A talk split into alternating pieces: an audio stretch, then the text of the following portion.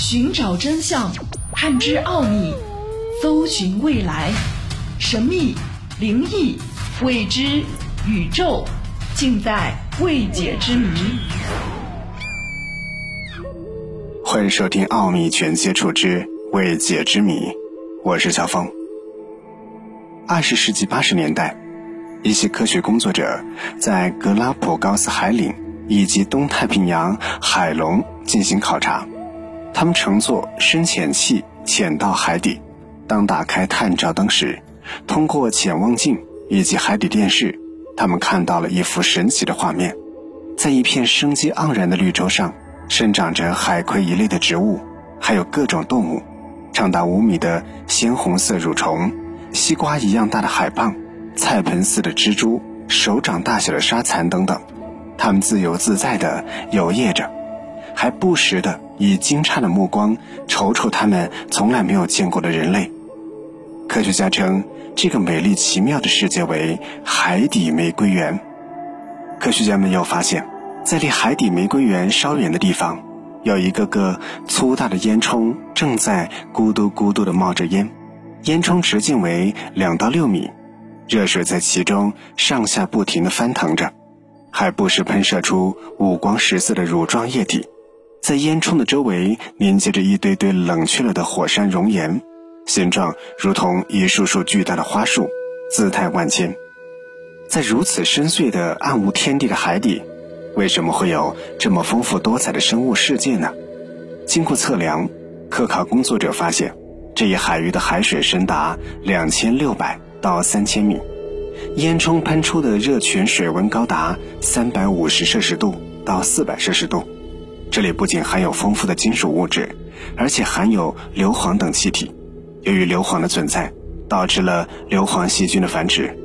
正是这些硫磺细菌的繁殖，加上海底烟囱里独特金属物质的存在，造就了这个地方奇特的生物群落。那么，这海底烟囱究竟是怎么一回事呢？它是这一海域所独存的吗？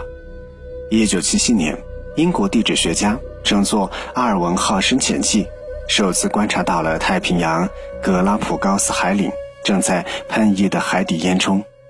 一九七九年，美国的生物学家、地质学家和化学家们再一次乘坐阿尔文号深潜器，对东太平洋海龙以及格拉普高斯海岭。进行了长时间的考察，同时还拍摄了电视纪录片。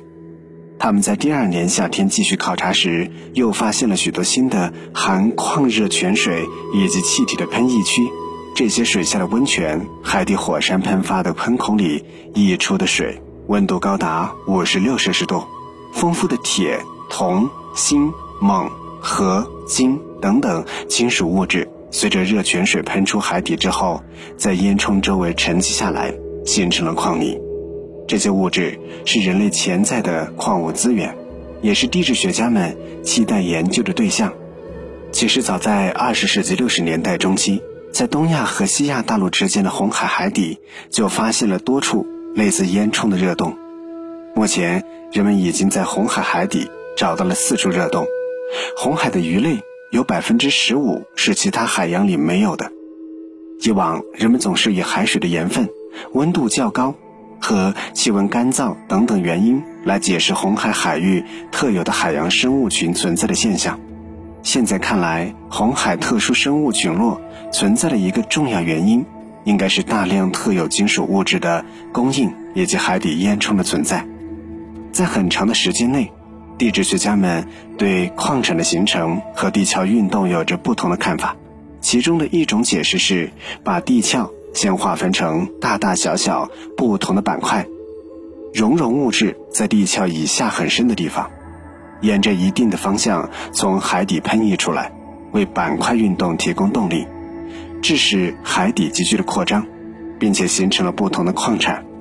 海底烟囱的发现是对这种观点的一种直接证据。这个发现对生命科学的研究也具有重大的价值。在深邃的海底，在没有阳光和光合作用的情况下，存在如此五光十色、充满魅力的生物世界，实在令人不敢想象。生活在这里的海底动物的食物是一些与地球上最早期的生命形成较为接近的菌类。这为研究生命起源也提供了新的研究方向。奥秘全接触之未解之谜，想要收听更多的节目录音，欢迎关注微信公众号“爱电台”的全拼。